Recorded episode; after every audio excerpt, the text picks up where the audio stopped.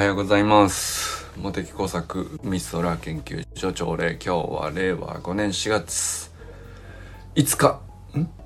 ？6日？6日か。6日ですか。ちょっと待てよ。分かった分かった。えっと合ってるっけ？6日かな。えー、砂塚森田さんおはようございます。適当やな。えー、あ、ゆうじさんおはようございます。早速ありがとうございます。早いっすね。早いっすね。やっぱ時間決めるとちゃんとこうなるのかな。あの、診察前の貴重なお時間いつもありがとうございます。森本あかねさん、善くん、かんくん、おはようございます。えー、山本健太さん、おはようございます。えー、清水信之さん、おはようございます。寺石ゆかさん、おはようございます。えー、中村修平さんおはようございます。山田友人さんおはようございます、えー、中島明さんおはようございます。佐藤直くんおはようございます。小山愛さんおはようございます。今日もなんかたくさんありますね。あのまあ、善くんも昨日ねあの、いろいろありましたが、その後、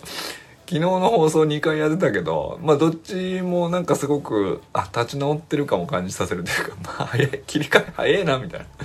でもやっぱりあれってさ、性格っていうよりさ、やっぱりその、なんかことが起こった時に、即座に向き合うっていうことを、あの、スタイフの中でやってるじゃないですか。あれはもう間違いなくその切り替えを早くする上でめちゃくちゃ効果あるような気がしますね。まあ、昨日のなんていうか2つそれぞれね話してましたけど3分か4分ぐらいまあその友達の話とかまあなんかでもどっちにしてもまあいわゆるねその平常運転に戻ったのかなっていうね感じがするじゃないですか。あれ最高だよな。もう完全に切り替わっとるなっていう。まあ、声のトーンとかもね、やっぱり聞き比べると面白いもんで、やっぱり、あのー、おとといの23分に比べると、あの、ちゃんと声に出てんだよね、コンディションが。いいですよ、と。戻ってきましたよ、というね。うん、全お帰りなさい。よかったですね。えー、そしてなんだっけ。そうそうそう。ゆかさんがさあのあきらさんと着せずしてこう同じタイミングで同じ取り組みをされているというね。あの笑顔で走ったら意外とタイムいいんじゃねえかみたいな。ことをさあきらさんのくだりでちょっと話してたらゆかさんがなんか実際それやっててあの実際ちゃんちゃんとタイムも測ったらしいんですよね。で今日あのタイムはあの今日配信しますと言ってましたけどあの昨日は動画だけねその笑顔と真顔笑顔と真顔で走った1本ずつのスプリントにおいてですね、まあ、タイムが実際あったそうなんですけど今日タイムが発表されるということでねあのまあその結果も非常に楽しみですけどこれは面白い実験になってきましたね。まあ、まず、ゆかさんみたいに、まあ、女性だし、年も違うし、あきらさんはあきらさんで、えー、男性で、なんだろうまあ、あの、やっぱりレベル5まで受けた上での、ことでもあるからね。まあ、何かしらその、意識することも変わるでしょうけどまさかこの今までレベル1から5までの講習の中に笑顔で走るのと真顔で走るっていう実験はしたそういう内容ってなかったはずなんで、まあ、サンプルとしてはねあのどなんていうかゆかさんとあきらさんが同じことをやっても独立性が高いというかこれ面白い実験じゃないかなと。でこういう実験ってさまあ一回やってみて、ああ、そうなんだっていうだけでも、まあもちろん面白いんだけど、イベントとしては。これ繰り返していくことが面白いんですよね。あの、まあ時には逆転するかもしれないじゃないですか。その日の調子によっては。で、どっちを先に走るかとか、真顔を先で走るか、えー、笑顔を先で走るのかとか、えー、たった2通りの条件設定なんだけど意外とこれそのどっちがいいんだっていうのは試してみれば1本ずつ試してみれば分かるよねではないんですよね。これそのえー、その日の瞬間の風の条件とかもあるからねでまあスタミナで考えたら1本目が速い場合もあればあの1本目で温まって2本目で速くなる場合もあればそれその顔を変えたっていう条件で走りがどう変わるかっていう影響を調べたいんだけどその顔だけの影響をちゃんと抜き出すにはかなりの数が必要なんですよ。そのこれ楽しみですね。えー、やってみようかな俺もな。みんなもやりますか？逆に俺真顔が難しくなってきちゃったりしないかな。あのー、もしくは真顔で真顔で走るのが得意なタイプと。あの笑顔で走るのが得笑顔をちゃんと作るのが得意な人と出てくる可能性もありますね。なんかいろいろみんなでやったら。どうなんでしょうね。ちょっととりあえずまあタイムはさておきあのー、50m サイクリングぐらいでやってみますか。ちょっとやってみようかな。後で。でもこれはあのとにかくデータの数がものを言うんであのとにかくなんていうの？ばらつくと思うんですよ。どっちが早い遅いみたいなのって。まあじゃあ例えば、えー、真顔でのタイム割る、えー、笑顔でのタイム。みたいな感じにして。でこれが1を下回ったら笑顔が早いってことね、えー、1より大きければあの真顔が早いってことなんだけどこれでそのの散歩図みたいにしてたくさん点を打ってってさ。で1より上に行く傾向が出てくるのか1より下に行く傾向が出てくるのかっていうね。そんな感じにしていけばいいんじゃないですかね。どうでしょうね。これは面白い研究になるかもしれないです。これちょっとフォームでも用意しましょうか。あの Google フォームかなんかで今日の私のスプリントタイム。真顔で、えー、7秒と。笑顔で6秒切るとか。なんかそんな感じで。勝手にみんなで打ち込んでいくというね。でまあ後でその勝手にえー、Excel にまとまっていくからあの日々勝手に作られていく図をあの自動更新でどっかに公開できるようにしとくとか。面白いかもしれないですね。うん。いやでもねいい取り組みですよやっぱり。あのそういうねまああのまあ誰かが思いついたことかもしれないけどなんかあのこういうことに面白みを感じれるタイミングってあるんですよね。誰しも。その しょうもないなと思ういうタイミングもあるしあそれは面白いねやってみようっつって行動につながるタイミングっていうのもあって。でなんかこう乗れる時に乗っとくっていうのは 正解だなと思いますよね。でまあ幸いにも我がサロンにはですねあきらさんとゆかさんっていうね、まあ、素晴らしいその行動力の人たちがいるんで。いやこれはやってみる価値あるかなと。思いましたね。はい。ちょっとゆかさんの今日のねタイムがまずね楽しみですね。そしてあきらさん今日は何をかまして来てくれるんでしょうか？いやこんなこと言うとどうでもいい感じになりにくくてあれですね。不適切な発言をしてしまいました。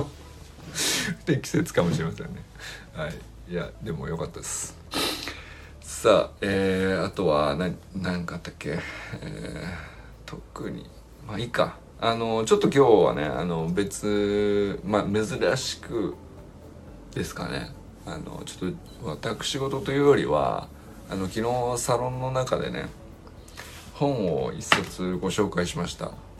これね珍しく Kindle じゃなくてあの紙の本でご紹介したんですけど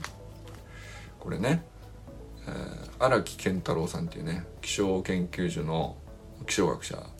の人が書いてる「雲の超図鑑。すごすぎる天気の図鑑シリーズっていうのがありまして、まあ、これ彼が書いてるその本の中でもこれ何冊ぐらいなんでしょうね。もう彼10冊以上書いてんじゃないかな。あのまあ、すごいんですよ。とにかくあので、すごすぎる天気の図鑑シリーズっていうのがあって、まあ、雲の図鑑、超図鑑以外にもいろいろあるんですけど、まあ、シリーズ累計で40万部を突破してるという、このね、本屋さん不況の時代にですね、とてつもない大ヒット、しかもこの気象学っていう、まあ、またあの、これまあ、その彼が出てくるまで、うーん、まあ、その1万部売れた本って言ったら、あ一冊あったかなっていう。要するに気象予報士さんが買う、えー、まあ必ず買う教科書みたいのがあるんですけど、まあ、それはさその 要するに世間に広まってるっていうよりは毎年気象予報士の受験者さんがいるから、まあ、その人が毎年買うんで累積で積み上がっていくっていう、まあ、そういう感じの、まあ、1万部なんですけど。でまあそんな感じなんですよとにかく気象学お天気ってまあその科学サイエンスの中では比較的ポピュラーな風に見られがちなんですけどまあでも本の売れ行きって言ったらそんなもんなんですよね。まあ専門書扱いというか一般向けに書かれてたとしてもそれこそ学研漫画とかだってそんな出て実は思ったほど出てないんですよね。でこれはあのまあ荒木健太郎さんっていう人が出てきてもう革命的な あのもうだからまあ完全に業界が変わったなっていう感じですね。で、まあ、彼が出てくるところっていうのは実は僕、まあ、比較的深い関係がある割とたあの出産に立ち会ったぐらいの気持ちなんですよ僕の中ではね。あのこの本の、まあ、中でも使われてますけどここにねあの雲のイラストなんていうのキャラクターがいるじゃないですか。でこれもなんか丸っこいなんかその 白熊なのかふざけふざけたこうとぼけたキャラクターいるじゃないですか。これあの荒木健太郎さんのオリジナルキャラクターなんです自分であの手書きで最初いたずら書きしてたんですであのまあこのキャラクターがこうおしゃべりしてあのその雲の中で起こっていることを擬人化してですねあのまあやり取りしながらいやそっちで頑張ってくれよと。いやいやもうそんなこと言われても俺はもう無理だみたいなこうなんか謎のやり取りをしているうちにあ気づいたら俺も元気が出てきて頑張ってみたらできできるようになったみたいな感じで結果雲になるみたいなさそういう謎のストーリーを彼が作り出してですね。まあその文脈としてはあの例えとしては非常に正しいんだけどなんでそんなくだらない話にしたのかなみたいな。その非常になんかさあのまあまあまああの当時まあ、彼も僕もそうですけど全然その世間ではその表舞台に立ってないっていうかまあその研究者って裏でこそこそなんかいろんなデータをいじくってっていう存在だよねっていう時代ですよ10年前だからね。あのアカウントとしては Facebook にあるけど、まあ、僕もうあくまで僕と荒研の仲間内であのメッセージやり取りするみたいなさあのまあ、真面目に論文の話とかあの本当に研究のディスカッションの話とか普通にガチでやってましたからね、まあ、そういう時代になんかもう疲れてもうむしゃくしゃしたからあのなんかこういういたずら書きでそのなんかちょっとストレス発散みたいな感じであの書いたんですけどどうですかね？みたいな、まあ、紙に書いたやつを写メで送ってきたわけです。これすげえな面白いなっつって。これあの中だけにしとくのもったいないからあの Facebook の公開ウォールに投稿しようって。まあ最初友達限定だったんじゃないかな。でもその Facebook のウォールに彼が投稿しようってなって。でまあ比較的その気象好きな人がわーってなってあ面白いじゃないですか。ってなって。まあちょっとこんなにあのご好評いただけるんだったら第2弾書きますみたいなそのその感じだって。でなんか最初キャラクターと一言こう吹き出しがついてるぐらいだったんだけどだんだんその物語性を帯びてきてですねあの彼も筆が乗ったんでしょうね。気づいたらこうあの文章もなかなかのものになってきてであのその延長上であれよあれよという間にあの一冊本を書き上げてしまうっていう。これすごいんじゃないみたいな。あのまあ、その雪だるま式にそれこそ雪だるまのようにですね彼の発信した情報が次の情報につながって次の情報が誰かの何ていうか感想であるとかあのレスポンスになってでレスポンスがさらにその彼に次のインスピレーションを与えるみたいな、まあ、そのコミュニケーションのやり取りが雪だるま式にガーッと広がってってでこの人すげえからっつってそのあの出版社の編集者さんにもあの声が届きまあ僕僕がどっちかっていうと彼との関係としてはですね僕がその、えー、2012年とかにあの本を一冊出してて「梅雨前線の正体」っていうまあ極めてマニアックな一般向けの本なんだけどまあ僕としてはすごいそのまあ初めて書く本っていうのもあるけどまあ、めちゃくちゃその人生かけて書いたじゃないけど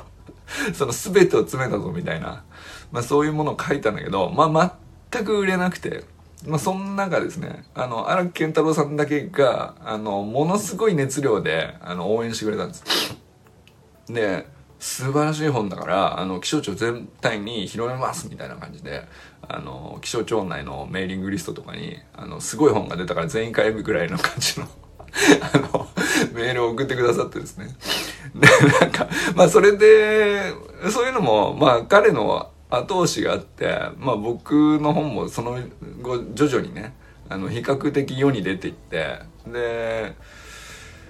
えー、まあそんな関係なんですよ命の恩人に近いぐらいな感じなんですね最初ねで一方では彼の初めて書いた本の、まあ、出産に立っちゃったぐらいの感じでもあって僕はまあ僕はもう当然あのやってもらったことからすれば、まあ、彼がこう初めてちゃ何かチャレンジするっつったらあのまあ全てを投げ打ってでも応援するでしょっていうね感じだったんですよ。まあ、でもその当時さ気象庁の職員ってまあ当然公務員の中でもとうん、まあ公務員が SNS 発信するっていうだけでも当然そのかなりのハードルがあるし、えー、10年前ですからね。まあ今でもそうだと思うんだけどうんの中でもさらに気象庁の職員っていうのは情報発信に対してものすごいこうガードが硬いっていうかあの一言でも変なこと言ったらなんかそのなんていうの、まあ、気象情報は命に関わるからみたいな、まあ、そういう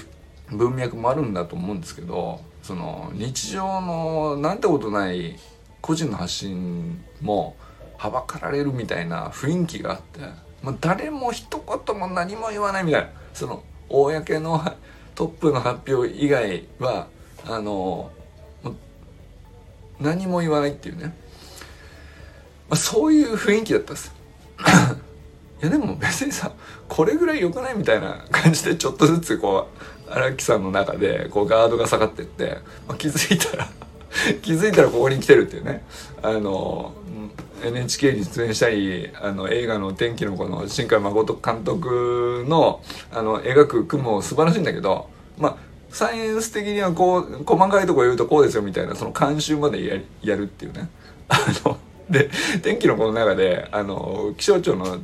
あの研究官研究技官が一人出てくるんですけどあれもう一瞬ですけどね。そこ生の声で出演してるからね。とんでもないあの広がりなんですけど。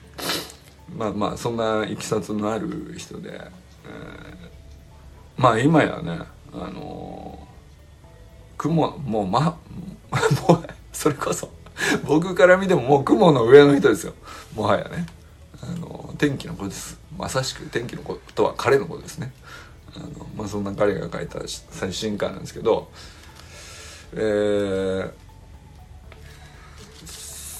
まあ長図鑑っていうんだけどそうですね。まあ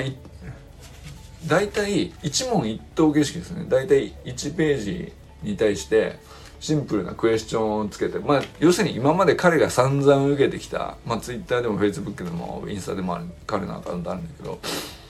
あのどうしてこうなんですか？こうなんですよ。まあ散々受けるじゃないですか。で大体の人があの思う疑問が全部こう一問一答形式で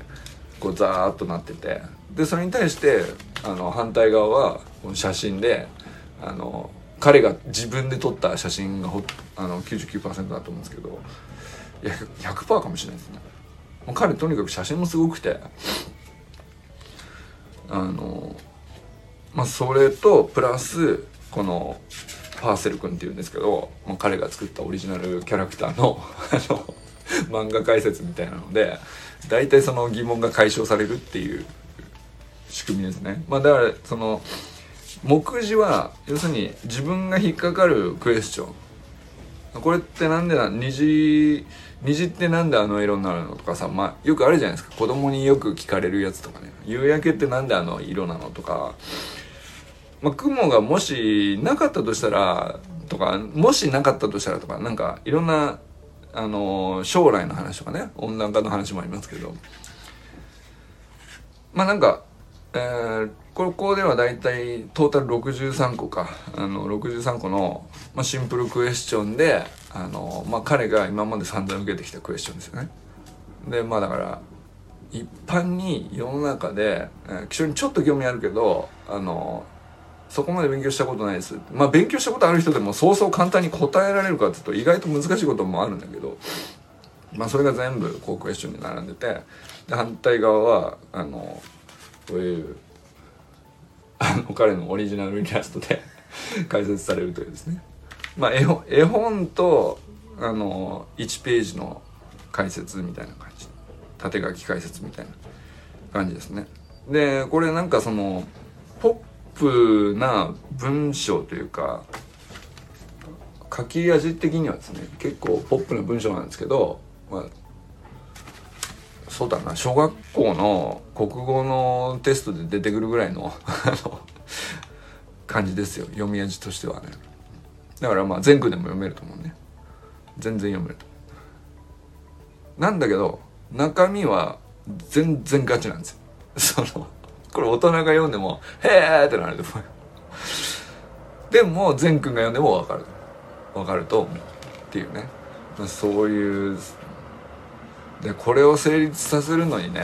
なんていうの、わかりやすくしようとすると不正確になるし、えー、まあじゃあ正確さをもと追求しようとすると、あの、ごちゃごちゃしちゃうっていうか、回りくどくなっちゃうとか、もうこのジレンマって、僕も10年前からずっとそこと何て言うかどうしたもんかなみたいなね。そのカットすりゃいいってもんじゃないし、えー、だからっつって不正確にしたら分かりやす一見分かりやすいんだけどこれ伝えたことになってねえなみたいなその不正確なんだからっていううん問題ってこれ気象学に限らずどの分野でもあると思うんですよね。もちろんその動物の話だったら動物の話であるでしょうしうんまあなんかお仕事でなんかプロフェッショナルでやってらっしゃるんだったらなどの業界でも必ずある問題だと思うんですよ。わかりやすくしたい。けど不正確にはしたくない。じゃあ正確にきししたあのちゃんとした伝え方を丁寧にやったところでごちゃごちゃして結局分かりにくいっていうこのうんまあねそこがねあの永遠のテーマなんですよねどの業界においても、まあ、だからあのまあだからプロがそのリスペクトされる状態っていうのも逆に言うとあるのかもしれないけどだからこそこの勉強大事だねっていう意味でもあんのかもしれないけど一方ではその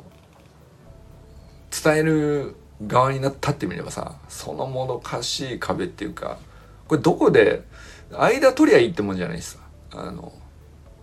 やや不正確でやや噛み砕いてやや分かりやすくした みたいなさそそんなのに逆に何の価値もなくなっちゃうじゃんっていうねあのじゃあ真ん中取りゃいいのかって言うとそうじゃないっていうさその永遠の課題だったんですけど、まあ、彼はあの、まあ、10年間こう何十冊と本を書いてきて、えー、テレビでも解説して映画の監修もやってみたいなこうあらゆる文化に触れながらそうそう文化にも触れてんだよね。そのあの葛飾北斎の描いたこういう絵あるじゃないですか。こういう絵の中の雲は何雲なのかとかね。そうか。そういう文化に至るまであのまあ知見広げて要するにまあその多くの人に広まると何が彼にとって良かったかっていうと、まあ、彼が有名ななりたくてなったっていうよりは有名になっていくことで他の分野の、まあ、トップランナーの人たちと、まあ、つながるきっかけがこうたくさん増えてったんだと思うんですよね。もう要するに最初はさ気象学者同士の僕とあの県の内輪の会話みたいなみたいなことから話は始まってんだけどやっぱりそこで閉じている限りはその言葉がこうどんなに磨いたって発想がさ全然こうやっぱ枠を超えないっていうかで外に行けば行くほどこう広がれば広がるほど出版社さんもそうだし編集者さんもそうだし、えー、書店さんもそうだし、まあ、いろんな人と会話していくとこれは通じるのかこれはあのあなるほどいい例えしますねみたいな人が出てきたりとかさ、まあ、そういうのとこういろいろ触れていくから結果あの彼の表現がこう進化していくんですよね。まあそれでいくと、まあ、現在最高レベルなんじゃないですか。これより分かりやすくて正確なものは世にないと思いますね。まあ僕から見てますよ。あのまあ僕もかといってさ全ての世にある気象関係の本全部買ってるわけじゃないですけどまあまあ買ってますからねあの一応ねまあだけどあのー、まあ群を抜いてんですよこの人はねそういう意味ではまあなんていうまあなんていうかくぐってきたもんが違うよっていうね 話なんですけどまあそんなわけで、あのー、かなり手厚くサロン内記事でもね、ご紹介しましたけど、あのー、本当におすすめなんで、ぜひね、読んでみてください。特に、電気とか気象とか、まあそんなに、まあ、ユージンさん興味あるって言ったから、あのー、ぜひ読んでいただきたいんですけど、そんなでもないですっていう人も、あの、伝えるってこういうことかなっていう問題って何何でもあるじゃないですか。まあ、そのあの一例として読んでみてほしいですね。でこれあのあえてこう紙の本で紹介します。一応 Kindle もあるんですよ。Kindle もあるんだけどもう Kindle だったらすぐ手に入るし場所取らないしってもちろんね僕はほぼ99%本はね Kindle で読んでますけどこれはぜひ紙で買った方が 僕はいいと思います。はい。紙の本で手に取った方があの僕はあのまあ、両方見た感じですけど、うんまあ、Kindle は Kindle で便利なんですけどなんだろうなこの見開きのレイアウトに意味がちゃんとあるように作られているんでそれはあのどちらかといえば紙で買ってみてほしいなと思いますね。あとねまああのこれはまあ本の表現中身とかって話じゃないんだけどこれ彼の本の毎回の特徴なんですけどこれ一番最後にねスペシャルサンクスっていうのがあって実は彼本出す前にあの先読みキャンペーンっていうのをやるんですよ。全部原稿の全文をあのまああの申し込みでまあ名前とちゃんとじょあの登録してくれた人には全文を読んでいただいて感想を送るっていうあのその条件のもとにあの出版前の原稿を公開するってことをやってるんですよ。でそこにせここの本に関してはですね1700人の一般の人が参加してるんですね。で まあこれ彼の本毎毎回やってるんだけどでそれはその僕が10年前に彼を、うん、彼と一緒にこういろんな本を書き始めた頃からのアイデアなんですけどやっぱりそうした方が絶対に分かりやすくなるんですよね。でなおかつ正確性も絶対に譲らずっていう本当のあここだっていう文章を見つけるためにはあの出してからじゃもう遅いのよその 出して分かりにくいですっていう反応が来てからじゃもう直せないからさ本ってだからそのいかに多くの一般の人にちゃんと関心を持ってもらって、えー、実際に読んで見てもらってここどういう意味なんですか？ここはなあのこういう意味で僕は合ってますか？みたいな。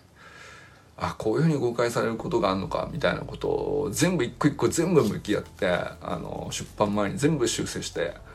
あの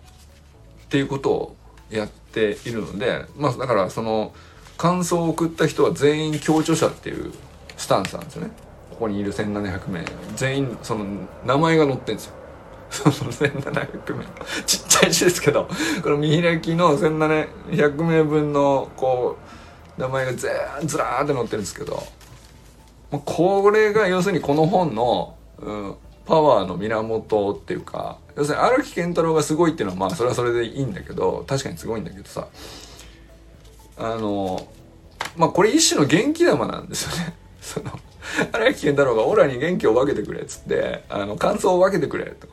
あのこれが分かりやすいのか分かりにくいのかまあ面白いっていう感想も含めてなんだけどまあとにかく先に全文を読んで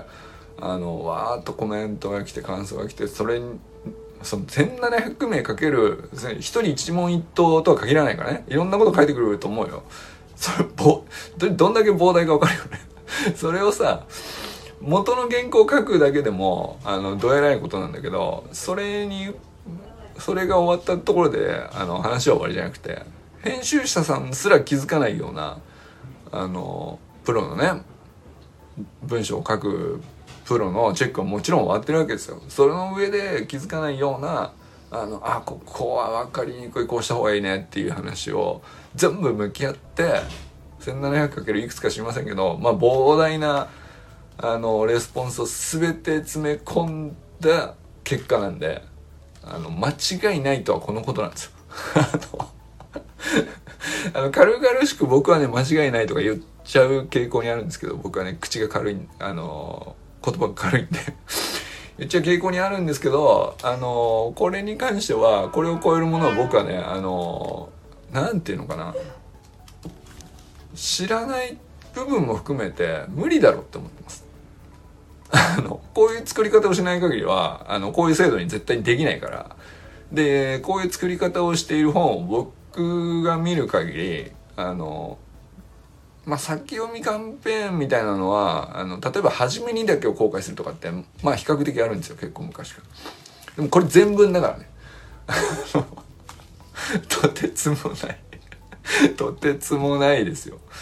まあでも、まあだから、その、気象学っていう、こういうなんていうかさ、まあ決して出版不況において、業界もメジャーではない。えー、まあなんとなくみんな興味はあるけれども、あの、ただでしょって思ってるじゃないですか、気象の情報って。まあじゃあわざわざお金を払う感じの文化にももちろんなってないっていうところによって本が40万部売れるっていうのはとんでもないことなんですよ。そのねいくらまあ映画で天気の子が流行ったとはいえですねそういう話じゃないんですあのちょっと運よくバズりましたみたいなレベルの話ではなくてそういうね何て言うかあの発信とは発信の極意みたいなものが全て詰まってますよね。でもだからっつってそのスキルだとかテクニックだとかうんぬんじゃなくてまあ彼がやってたのはひたすら 1+1 なんですよ。ひたすら 1+1。もう飛ぶ人もいいとこですよ。ひたすらそのうんまあ10年前からずっとやってること変わんないんですよね。まあ、彼の SNS のアカウントどれ見ても分かると思いますけど来る日も来る日も 10年前からずっと同じようにねでも同じことをやり続けてるんだけどちょっとずつ言葉が進化してるわけですよ。まあそのねあのまあ彼の SNS アカウントのフォローも合わせてねやもうぜひねこの本はね手に取っていただきたいですねっていう今日はあんまりこういうこと話したことないですね。あのまあ僕少なくとも僕の話をするかあのメンバーの皆さんの話をするかどっちかだったと思うんですけどこの荒木健太郎さんに関してはあのー、まあなんだろうもう気象に興味がある云々関係なくね。あのまあ一回は見といて。一回は見といて損はないですよ。そういう人物だしそういう本だしそういう完完成度ってこういうことだよねっていう。あのまあ一応気象学っていう分野の業界においてたどり着いた最高峰ですね。あの僕が考える。あのまあもちろんその専門の論文も彼は書いててやってますからね。で その今もなお気象研究所であのマイクロフォン星だけっていうガチ速記のいあの設置と管理と、えー、観測データ取得とその分析とでそれのデータ使って論文書くみたいなそういうことガチでやりつつですからね。あの芸人になったわけじゃないんですよ。